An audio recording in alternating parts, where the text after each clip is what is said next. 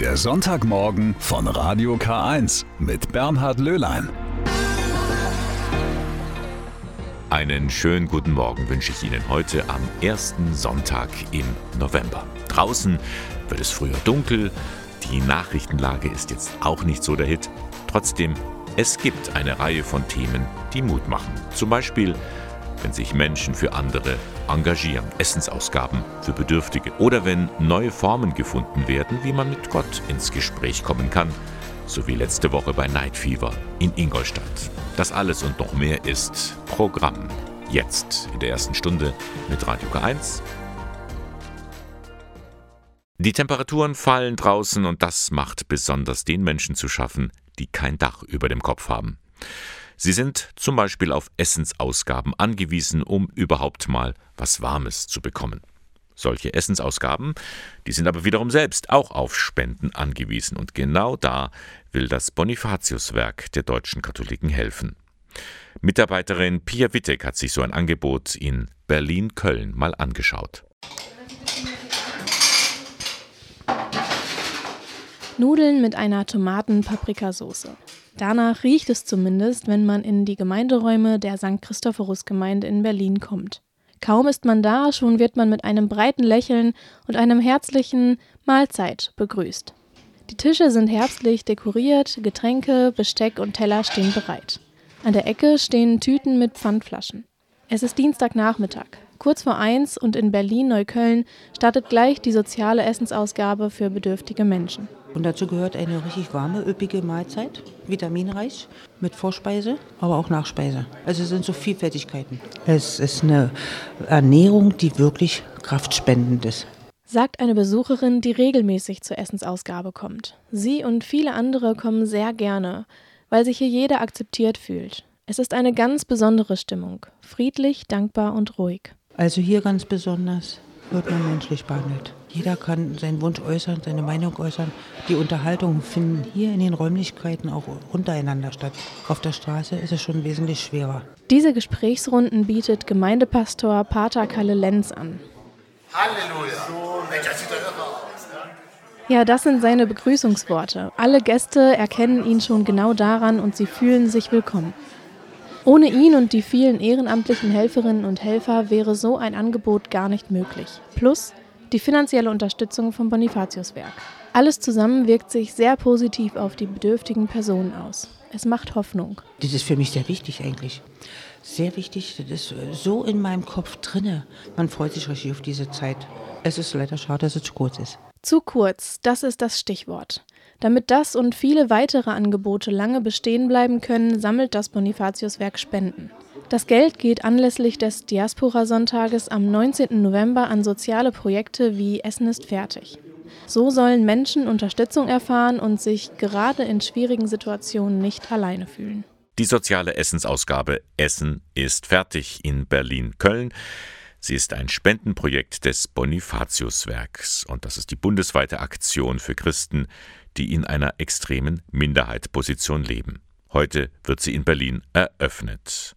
Am bundesweiten Diaspora-Sonntag dann, am 19. November, wird in allen katholischen Gottesdiensten bundesweite Kollekte für die Projekte des Bonifatiuswerks gesammelt. Wenn Sie mit einer Spende helfen wollen, schauen Sie mal rein ins Internet unter bonifatiuswerk.de. Es ist eine Geschichte, die kann man gar nicht erfinden. Ein katholischer Pfarrer vom Land übernimmt eine Gemeinde in der Stadt, in der die Gläubigen fehlen. Ihm ist es ein Anliegen, die Kirche wieder mit Leben zu füllen. Aber seine manchmal unkonventionellen Ansätze stoßen nicht nur auf Begeisterung. Fans wissen schon, worum es geht. Es geht um die Romanvorlage Himmel, Herrgott, Sakrament von Pfarrer Rainer Maria Schießler. Regisseur Franz Xaver Bogner hat sie jetzt verfilmt. Letzte Woche ist die Miniserie angelaufen und was soll man sagen? Sie hat dem Bayerischen Rundfunk eine Rekordquote beschert. Erstaunlich, denn wir leben ja in einer Zeit, in der die Kirche alles andere als beliebt ist. Für den bayerischen Drehbuchautor und Regisseur war das kein Problem. Marina Ertel berichtet. Alles, was gegen den Strom ist, interessiert mich. Und der Strom läuft normalerweise momentan an der Kirche vorbei. Der Filmpfarrer aber kommt an bei den Menschen. Ob als Bedienung auf der Wiesen, Viecherl segnen in seiner Kirche St. Max im Glockenbachviertel oder als Buchautor. Und das interessiert Franz Xaver Bogner. Weil in der ganzen Geschichte und in der ganzen Malesse, in der sich die katholische Kirche befindet, doch eher irgendwie eine Einzelerscheinung ist, wo man sich fragt, was hat der jetzt an sich eigentlich? Dass bei dem die Kirche voll ist und bei den anderen die Kirche leer ist. Was macht diesen Typen aus? So entstand die sechsteilige Miniserie mit den Geschichten aus dem Leben von Pfarrer Schießler. Gespielt wird der Pfarrer Hans Reiser, wie er in der Serie heißt, von Stefan Zinner. Die meisten kennen ihn vielleicht aus den Eberhofer-Filmen. Da spielt er den Metzger Simmerl. Für ihn ist es vor allem wichtig, dass Kirchenvertreter mit den Gläubigen mehr auf Augenhöhe in Kontakt treten. Das muss man auch gleich, aber sonst wird die Kirche, so wie man sie jetzt kennt, nicht mehr so lange geben. Und man sieht es ja auch in den Gemeinden, wo die Bude voll ist, hat ja der Pfarrer und die Gemeinde schon was geändert. Ist ein bisschen in der Zeit angekommen, das wird das honoriert, die Leute kommen.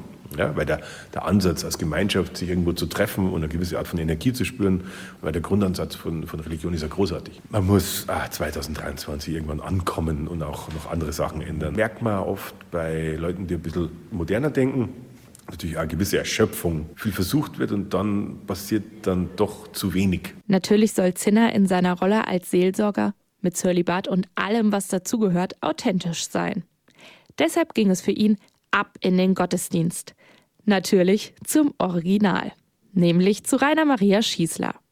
Von seiner Art war Zinner begeistert. Wie er mit der Gemeinde umgeht, also wie er mit den Leuten sich unterhält und weil Rainer es wirklich schafft, in kürzester Zeit zur Ebene zu schaffen. Das ist äh, sehr beeindruckend gewesen. Hohen Respekt und Rainer war mein Kurs. Und wer Pfarrer Schießler schon in seinem Element erlebt hat, weiß, die Geschichten aus seinem Leben werden auch auf dem Bildschirm alles andere als langweilig sein. In der Serie dient er als theologischer Berater und darf auch einmal selbst mit seinem Hund auftreten. Dass sein Buch als Vorlage für eine Serie gilt, findet er toll und für den Seelsorger eine große Ehre. Ich war völlig gespannt. Ich habe nur ganz kleine Ausschnitte gesehen und dann war dieser Premierenabend im Kino und da haben wir zwei Folgen, die ersten zwei Folgen dann im Stück gesehen und als die beiden Filme vorbei waren, ist dann der Bogner rausgerufen worden zum Gespräch und er hat mich so angeschaut und ich habe nur gesagt, ich bin überwältigt. Es war lustig, es war ergreifend und es war still genau in den richtigen Momenten und dann wieder unglaublich erheiternd. Und wer jetzt auf den Geschmack gekommen ist, die Serie Himmel, Herrgott, Sakrament läuft im bayerischen Fernsehen. Am kommenden Freitag ab 20.15 Uhr mit den letzten beiden Folgen, aber Sie können sie alle noch einmal in Ruhe sehen in der Mediathek des Bayerischen Rundfunks. Night Fever. Da denken Sie doch sicher sofort an den Gees Song. Und das ist so ein richtiger Disco-Hit damals in den 70er Jahren gewesen. Ja, stimmt. Aber Night Fever, so nennt sich auch eine Veranstaltung in vielen deutschen Bistümern. Los ging's 2005 in Bonn und in Ingolstadt hat diese Form des etwas anderen Gottesdienstes, vor allem für junge Menschen, bereits zum zehnten Mal stattgefunden, am vergangenen Wochenende. Harry Heckel war für uns vor Ort. Er wollte wissen, was macht den besonderen Reiz dieser Night Fever Gottesdienste aus. St. Moritz im Herzen von Ingolstadt. Bereits am späten Nachmittag wird die Kirche für das Night Fever hergerichtet und stimmungsvoll beleuchtet. Junge Menschen organisieren den Gebetsabend. Er soll bewusst auch Jugendliche ansprechen. Das Besondere am Night Fever ist das Flair, das dabei entsteht. Allein schon mal hier reinzukommen, das ist gerade ganz schön, jetzt draußen ist es kalt. Man kommt hier rein und durch die ganzen vielen hundert Kerzen, die hier brennen, kommt einmal schon mal so eine warme, warme Luft entgegen. Dann kommt man hier rein, die Kirche ist abgedunkelt später. Es gibt ein paar Scheinwerfer, die farbiges Licht äh, in die Kirche bringen und ganz viele Kerzen, die hier bringen. Dazu noch die Musik und dazu ist es eine wunderschöne Atmosphäre, da zur Ruhe zu kommen und ins Gebet zu gehen. Zu Beginn des Abends gibt es einen gemeinsamen Gottesdienst. Anlässlich des 10. Jubiläums hält ihn der Eichstätter Bischof Gregor Maria Hanke. Für ihn ist das Night Fever eine ansprechende Abwechslung für die junge Kirche. Ich kann mir vorstellen, dass gerade so dieses Spiel mit dem Licht und die Musik, die Ausleuchtung der Kirche, dass das äh, sehr nahe kommt der Jugendsprache. Die Jugendlichen sind durchaus empfänglich für solche Effekte, Junge Menschen sind ja in der Regel auch technikaffin.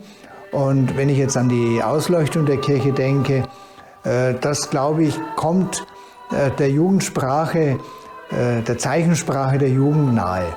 Nach dem Gottesdienst können die Gläubigen und die spontanen Besucherinnen und Besucher noch beten und ihre Wünsche an Gott in Form von kleinen Zetteln hinterlassen.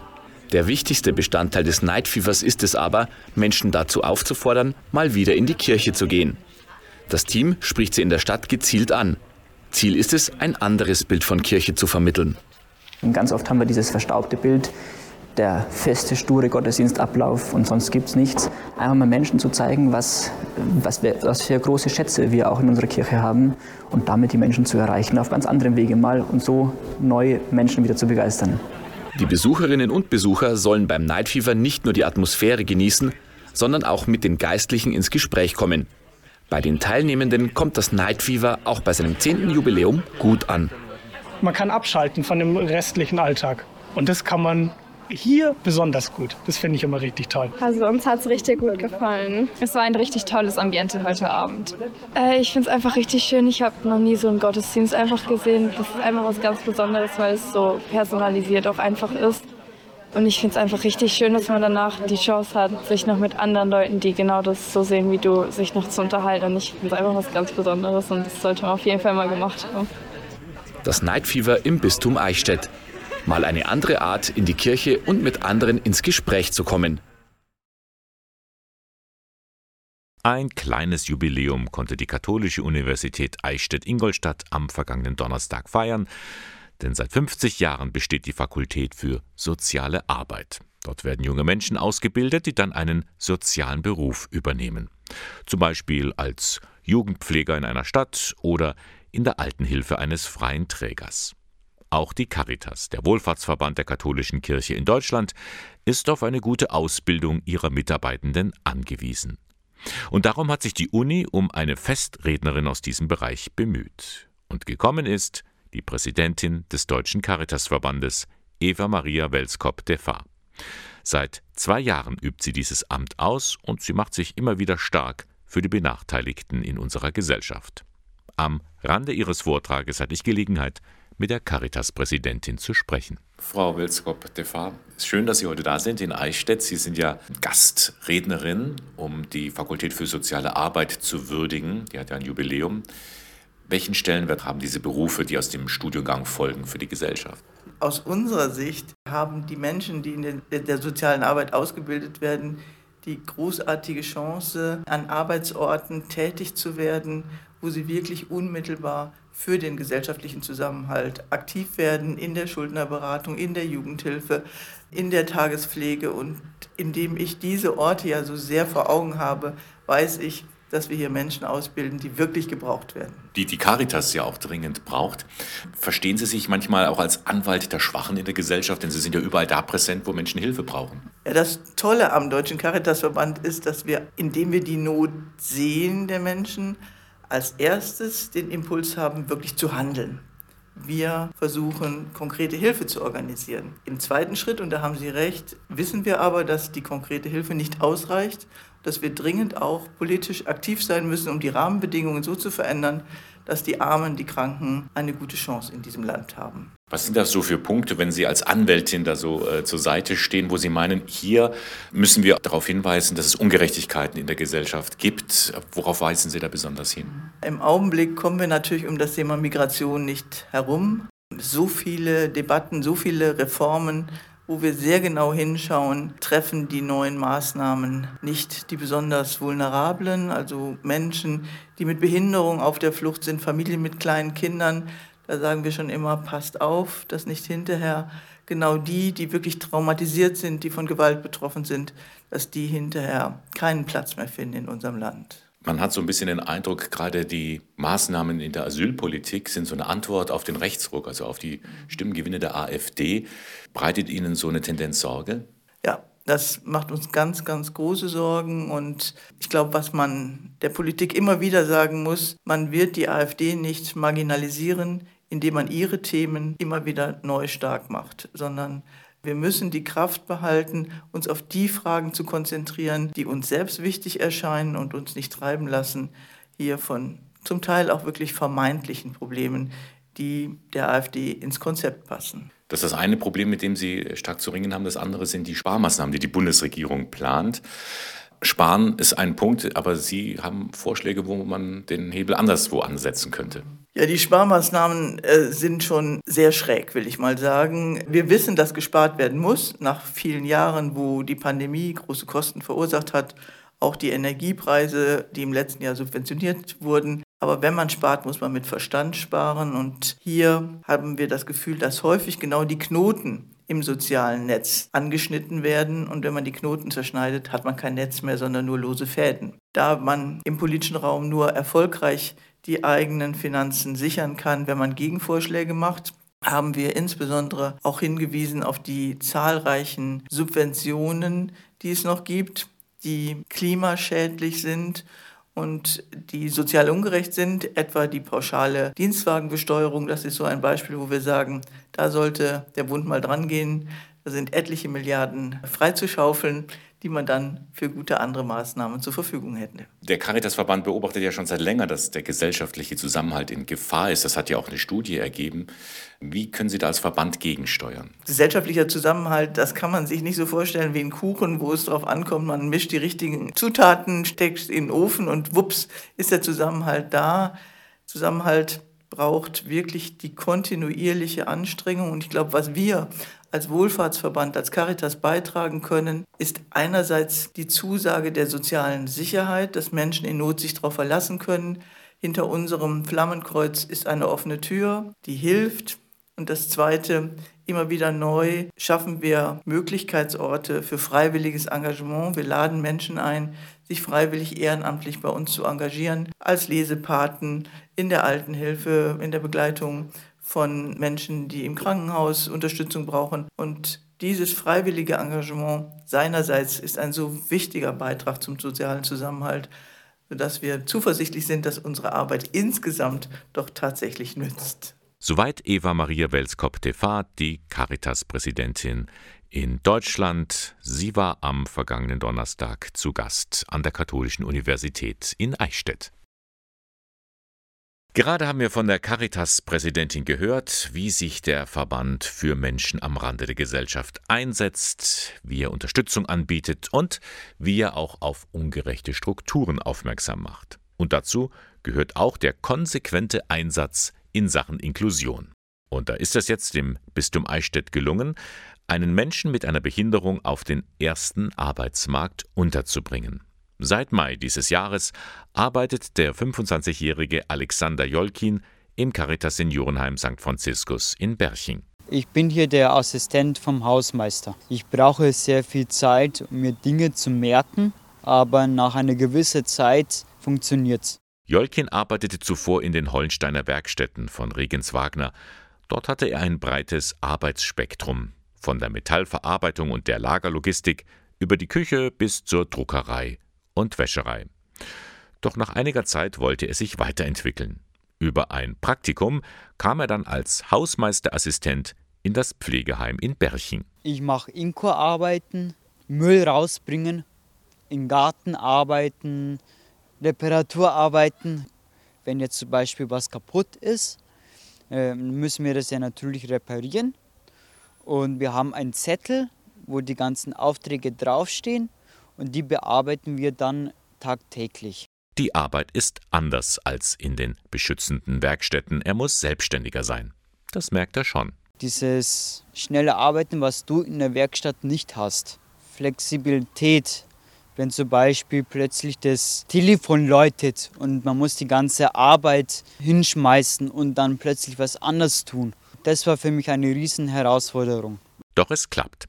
Sein Chef, Hausmeister Konrad Panzer, ist sichtlich zufrieden mit seinem neuen Assistenten. Ja, ein Gewinn ist er eigentlich in jeder Hinsicht. Einmal als Unterstützung für mich, aber auch für die Wohner im, im, Haus, weil er immer eine nette Art und eine sehr angenehme Art zu den Bewohnern hat und die er heute halt auch immer wieder mal zum Lachen bringt. Und das ist für das ganze Haus eigentlich eine Bereicherung.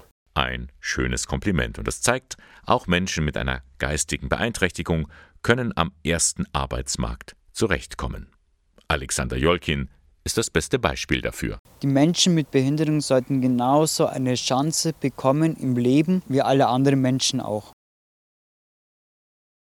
Es ist Halbzeit, ja, jetzt nicht nur am Sonntagmorgen mit Radio K1, sondern auch bei der sogenannten Weltsynode in Rom. Wir haben ja darüber an den vergangenen Sonntag immer mal wieder berichtet, da beraten die Bischöfe und nicht nur diese, wie man in der katholischen Kirche in Zukunft miteinander umgehen will.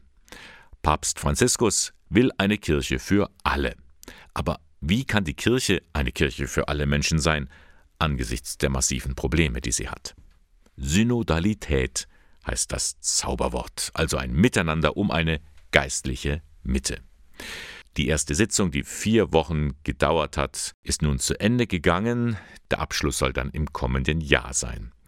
Aber was ist nun bei dieser ersten Synode herausgekommen? Das möchte ich von Professor Martin Kirschner wissen. Der Theologe an der Katholischen Universität in Eichstätt untersucht ja in seinem Lehrstuhl, wie sich die Kirche in einer veränderten Zeit selbst aufstellt. Schönen guten Morgen, Herr Kirschner. Guten Morgen, Herr Löhlein. Freut mich. Halbzeit bei der Weltsynode. Was ist denn nun für Sie das Bemerkenswerteste an dieser gemeinsamen Sitzung? Also bemerkenswert war für mich zunächst mal vor allen Dingen die Methode. Also dieses Gespräch im Kreis, die veränderte Sitzordnung mit den runden Tischen, der Arbeit in Kleingruppen, die Öffnung auch, dass eben Teilnehmer Bischöfe und Laien, darunter 56 Frauen waren. Also ich denke, das ist was sehr Besonderes, auch so eine Art Experiment. Es ist vielleicht auch erstmal irritierend. Es war sicher sehr intensiv und auch anstrengend, auch was ich von Teilnehmern gehört habe. Es verlangsamt den ganzen Prozess. Und es ist eben nicht dieses Ziel- und Ergebnisorientierte, was wir gewohnt sind. Ja, es wurde viel geredet, aber es gibt auch ein Zwischenergebnis. Was sind denn da für Sie die zentralen Punkte? Also der erste große Teil widmet sich ja auch nochmal eben der Synodalität selbst und den Prinzipien der Synodalität.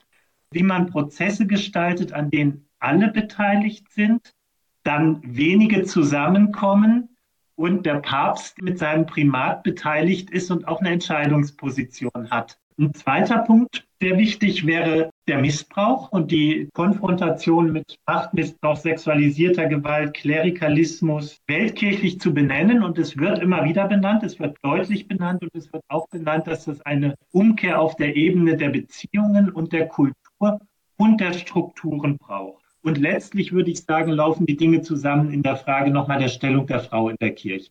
Also weil das, glaube ich, der dringlichste Punkt ist, der auch als solcher sehr klar benannt ist. Nun haben sich ja die Deutsche Bischofskonferenz, das Zentralkomitee der deutschen Katholiken und die Vereinigung Wir sind Kirche zufrieden mit dem Ergebnis gezeigt. Das ist schon eine erstaunliche Einmütigkeit. Das ist erstaunlich und ich habe auch den Eindruck, dass eben gerade auch mit dieser Methode es möglich war, die Themen zu benennen und auf den Tisch zu bringen, in einem Austausch zu bestimmen. Also es waren mindestens 80 Prozent Zuspruch bei allen Punkten. Also sodass in gewisser Weise Anliegen, die jetzt in Deutschland zum Teil in der unguten Polarität vorgetragen wurden, als ob praktisch diese strukturellen Fragen und diese auch politischen Fragen und diese Missstände und die Orientierung am Evangelium und am Geist, als ob das sozusagen Konkurrenzen wären. Dabei gehört ja beides zusammen. Und das kommt, finde ich, in, der, in diesem weltweiten Prozess sehr deutlich zusammen. Herr Kirschner, wo sehen Sie dann selbst noch Luft nach oben bei dieser Synode? Also meine Bilanz ist sehr positiv. Die Luft nach oben betrifft jetzt die Konkretisierung und die zielgerichtete Bearbeitung der Themen. Die Frage vom Diakonat der Frau ist sehr konkret benannt. Also da würde ich erwarten, dass sich auch was bewegt bei der nächsten Weltsynode. Die Ökumene, finde ich, kommt zu kurz. Und das Grundproblem, was ich sehe, was ich aber niemandem zum Vorwurf mache, sondern das ist, glaube ich, ein ungelöstes Problem einer synodalen Kirche, ist die Frage, wie in einer sinnvollen Weise und in einer guten Rechenschaftspflicht die Repräsentation des Volkes Gottes in synodalen Prozessen organisiert werden kann, sodass die sozusagen Mandatsträger nicht einfach willkürlich benannt werden, es aber auch nicht reine Repräsentativität jetzt wie in einem demokratischen Prozess ist, dass auch die charismatische Struktur der Kirche und Ordensgemeinschaft, Bewegungen abgebildet werden, das ist eine ganz schwierige Frage. Da sehe ich ein sehr ungelöstes Problem bei der Frage einer synodalen Kirche. Wie gesagt, es ist erst die erste Hälfte, nächstes Jahr geht es weiter. Was meinen Sie, welchen Stellenwert wird denn diese Synode eines Tages in der katholischen Kirche haben? Ich glaube, dass diese Weltsynode ein Schritt ist in der Vorbereitung eines neuen Konzils. und dass das ein Konzil neuer Art sein muss in einer synodalen Kirche und dass man diese Prozesse in diesem Horizont sehen sollte. Denn ein guter Teil der Krisen und der Streitfragen werden letztlich in einem Konzil entschieden werden müssen. Und das wird nicht genauso funktionieren können wie das Zweite Vatikanische Konzil, weil es nochmal viel breiter in der Weltkirche verankert sein muss und viel breiter im Volk Gottes und in der Weltöffentlichkeit und auch die Frage der Ökumene dabei nochmal neu auf den Tisch muss. Und das wird nicht schnell gehen, aber das muss jetzt, glaube ich, kontinuierlich entwickelt werden. Ja, vielen Dank für diesen Einblick und den Ausblick in die Zukunft. Vielen Dank, Herr Kirschner. Sehr gerne, herzlichen Dank Ihnen. Das war Professor Martin Kirschner von der Katholischen Universität in Eichstätt. Er hat für uns die Ergebnisse der Weltsynode in Rom zusammengefasst. Pater Christoph Greitmeier hat als Klinikseelsorger viele hundert Menschen jeden Alters begleitet, wenn diese mit Krankheit, Schmerzen oder dem Sterben konfrontiert waren. Er kennt also die Gefühle, die Sorgen und Ängste, die Menschen im Angesichts des Todes bewegen. Darüber hat er nun ein Buch geschrieben. Er nähert sich dabei aus verschiedenen Perspektiven dem Kranksein, dem Leiden und dem Sterben des Menschen. Und interessant ist vor allem der Titel Welche Farbe hat der Tod? Mit Pater Christoph Greitmeier habe ich über seine Erfahrungen als Klinikseelsorger gesprochen. Herr Greitmeier, das Klinikum in Ingolstadt, das ist ja ein Ort, wo Leben und Sterben aber auch ganz eng miteinander verbunden sind. Wie erleben Sie das in Ihrem Alltag als Klinikseelsorger, wie der Tod da präsent ist am Krankenhaus? Also der Tod kommt schleichend bei vielen Patienten, wie wir das so erleben in der Begleitung. Da verschlechtert es sich über Wochen oder er kommt ganz überraschend in der Notaufnahme, wo wir dann eher Kriseninterventionsarbeit machen, wo die Menschen Schock verarbeiten müssen, die Verwandten, die Angehörigen. Oder er kommt, wenn jemand in der Intensivstation ist, dass es sich wirklich, das habe ich heute erlebt, von gestern auf heute ganz verschlechtert. Dann werde ich, dann werden wir gerufen, ich jetzt als katholischer Priester, als Franziskanerpater, dann eben vor allem auch für die Krankensalbung, oft dann auch die klassische letzte Ölung. Wie werden Sie dann wahrgenommen als Klinikseelsorger? Als jemand, der unterstützt? Oder ist es eher auf das Gefühl, um Gottes Willen, jetzt kommt der Pfarrer? Mm, beides, aber meistens eher das Positive. Es ist schon in meinem Auftreten im Vergleich zu meinen beiden Kollegen, Pater Pius oder Pater Hubert, sieht man bei mir auf den ersten Blick nicht, dass ich ein katholischer Priester bin. Ich habe meistens farbige Hemden an das haben wir die Erfahrung gemacht, wenn man da so schwarz daherkommt, dann kommt schon der Gesandte des Todes. Das wird dann manchmal wirklich so wahrgenommen. Bei mir jetzt eben weniger und ich habe so ein Auftreten, ich weiß nicht, ich schaffe es innerhalb kürzester Zeit, dass eine Atmosphäre hm, der Freundschaftlichkeit entsteht, wo die Menschen merken, der strahlt Ruhe aus, der strahlt die Möglichkeit aus, dass wir mit unserer Mama, mit unserem Papa, der da jetzt im Sterben liegt, eine gute Verabschiedung machen können. Das Sterben und der Tod, für viele ist es ja in unserer Gesellschaft immer noch ein Tabuthema. Haben Sie den Eindruck, dass Menschen, die sich mit dem Sterben auseinandergesetzt haben, auch leichter sterben? Also ich würde sagen, ja. Ich stelle fest, Gläubige sterben leichter als Zweifelnde. Können Sie beschreiben, wo Sie das mal auch erlebt haben, dass Sie sagen, ja, da tut es einem gut, dass jemand im Glauben verwurzelt ist? Ja, da habe ich ganz viele Beispiele. Eins, das mir gleich einfällt, eine alte Dame. Ich werde gerufen, sie will ganz bewusst die letzte Ölung. Das sagen wir ja normalerweise nicht mehr. Sie will die letzte Ölung. Dann hat sie bei jedem Gebet, das ich gebetet habe, mitgebetet. Es war ein Ping-Pong-Spiel. Die Frau war so vorbereitet und hat dann mich auch noch gebeten, die abwesende Tochter zu segnen in Abwesenheit, damit sie dann gut gehen kann. Und jetzt kommt's. Ein Vierteltag später ist die mit einem erlösten Gesicht, habe ich dann auch gesehen, wie sie tot war, wirklich gestorben. Solche Beispiele erlebe ich nicht selten. Das Sterben ist das eine, der Tod ist nochmal das andere, nämlich die andere Seite, von der wir so gut wie nichts wissen. Sie sind jemand, der aber schon so ein Gespür hat, da kommt noch was, oder? Da kommt noch was, das ist sogar ein Titel von einem Vortrag von mir. Ist am Ende alles aus, da muss doch noch was kommen. Ich selber, das ist wohl mein Vorteil im Umgang mit diesem Thema. Ich selber habe mit 16 schon eine sehr schwere Erfahrung machen müssen mit fünf Tagen Koma, ein schwerer Unfall, Fahrradunfall. Ja, bis heute weiß ich nicht, warum ich da so gut davon gekommen bin. Ich erlebe es ja hier an anderen Unfällen. Und diese Erfahrung hat mich und mein ganzes Leben verändert. Letztlich war das der Grund auch, warum ich dann in die geistliche Schiene gegangen bin. Ich habe die Erfahrung gemacht, dass unsere Toten wirklich nicht weg sind. Die sind auf der anderen Seite und je nachdem, was wir für eine Beziehung zu ihnen hatten, können wir wieder Kontakt mit ihnen haben. Ich weiß, das ist ein sehr weites Feld. Ihr Buch trägt den Titel Welche Farbe hat der Tod? Welche Farbe hat er denn Ihrer Meinung nach? Für mich hat der Tod die Farbe dunkelbunt oder hell transparent. Welche Farbe hat der Tod? Erfahrungen eines Klinikseelsorgers mit Leben und Sterben. Das Buch von Christoph Kreitmeier ist erschienen im Gütersloher Verlagshaus. Es kostet 22 Euro. Und Pater Kreitmeier können Sie persönlich erleben, denn er spricht am kommenden Donnerstag um 19.30 Uhr in Ingolstadt in den Räumen der ehemaligen Paulus-Buchhandlung, gleich gegenüber dem Liebfrauenmünster in der Bergbräustraße 3.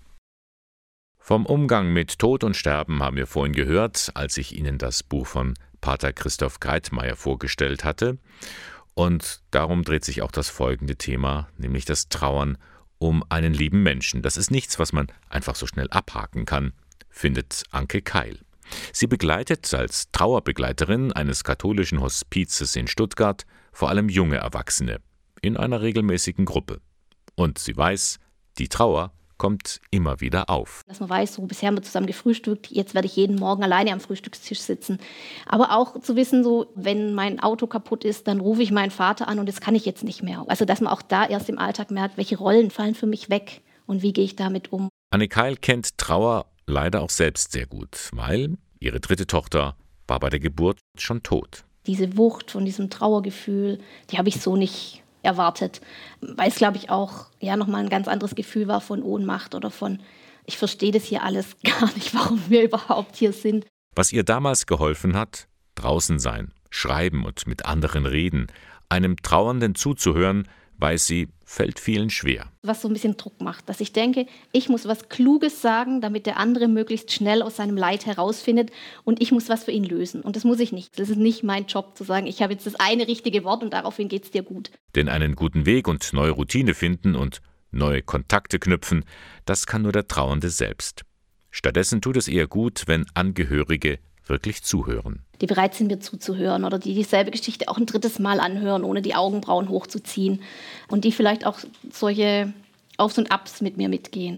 Denn Müdigkeit, Wut, aber auch glückliche Momente können sich immer wieder abwechseln. Trauer ist also nichts, was sich einfach so mal abhaken lässt. Wenn Sie mehr darüber erfahren wollen, Anke Keil vom katholischen Hospiz Stuttgart hat auch Bücher geschrieben, aktuell Farben der Trauer aus dem Vier Türme Verlag. Man kann es sich eigentlich gar nicht vorstellen, aber rund 80 Jahre nach dem Holocaust in Deutschland erleben wir wieder. Juden in Deutschland fühlen sich nicht sicher. Der Krieg in Israel hat dazu geführt, dass Menschen, nur weil sie einer bestimmten Religion angehören, mit dem Schlimmsten rechnen müssen. Haben wir denn vergessen, was damals bei uns passiert ist? Vielleicht sollten wir es uns erzählen lassen. Einer der letzten, der noch erzählen kann, ist der Holocaust-Überlebende Abernauer. Über 90 Jahre ist er alt. Er kann erzählen über den Überfall der Deutschen 1941 in seiner Heimat in Litauen. Er kann erzählen darüber, wie seine Mutter und sein Bruder in Auschwitz ums Leben gekommen sind oder wie er die berüchtigten Todesmärsche von Dachau überlebt hat. Aber Naor ist immer wieder auch in unserer Region zu Gast, am kommenden Dienstag in Ingolstadt. Auch im hohen Alter ist er immer wieder unterwegs, um zu erzählen. Ich sehe es als eine Pflicht, Erstmal gegenüber diejenigen, die es nicht geschafft haben und vor allem auch die Jugendlichen von heute, die müssen wissen, was es war, um dafür zu sorgen, dass sowas nicht mehr passieren soll. Gleich als der Krieg begann, kamen er und seine Familie in das Ghetto von Kaunas. Das Leben dort drehte sich um zwei Dinge. A. Wie heizt man? Wo nimmt man Holz? Es war ja keine da. Und Litauen ist ein sehr kaltes Land. Und das andere, wie organisiert man genügend Essen für Kinder? Überhaupt für die Familie. Man dürfte ja nicht einkaufen. Man wurde ja bedroht mit, mit dem Tod. Und wir hatten schon die, die Erfahrung. Da mein größerer Bruder, er war noch keine 15, ist erschossen worden, weil er zum Einkaufen gegangen ist. Die Menschen waren beschäftigt mit, mit das, das tägliche, das alltägliche, den, den Tag zu überleben, der vorhanden ist. Aber Naor wurde umgesiedelt. Erst in das Konzentrationslager Stutthof bei Danzig, später in ein Außenlager des Konzentrationslagers Dachau. Was ihm in diesen Zeiten geholfen hat, das waren Freundschaften. Man hat sich einander geholfen. Einer hat in einer Kirche gearbeitet, der andere, ich bin zeitlang zum Beispiel als Lokführer einen kleinen Diesel gefahren, äh, zur Kiesgrube, drei Kilometer ohne Wach. Ich konnte stehen bleiben und wenn niemand da war, konnte ich mich bedienen. Äh, mein Freund, der in der Kirche von der Hotel gearbeitet hat, hat von dort sich bedient. Und so ist man über die Runden gekommen. April 1945. Der Krieg ist fast vorbei, aber für die Juden im KZ Dachau beginnt die wohl schrecklichste Leidensphase, die sie sich vorstellen können, die sogenannten Todesmärsche. Wir sind gelaufen neun Tage ohne Verpflegung. Und jeder, der nicht laufen konnte, ist erschossen worden. Ohne Wenn und Aber. Die Posten, die Wachleute wussten, dass der Krieg zu Ende ist. Den letzten Tag sind wir irgendwo angekommen bei Wachkirchen, fanden dort ein toten Pferd. Und die Menschen waren so verhungert, die noch am Leben waren. Die haben probiert, vom Pferd mit den Händen Fleisch zu reißen. Sind dabei erschossen worden von den Wachen.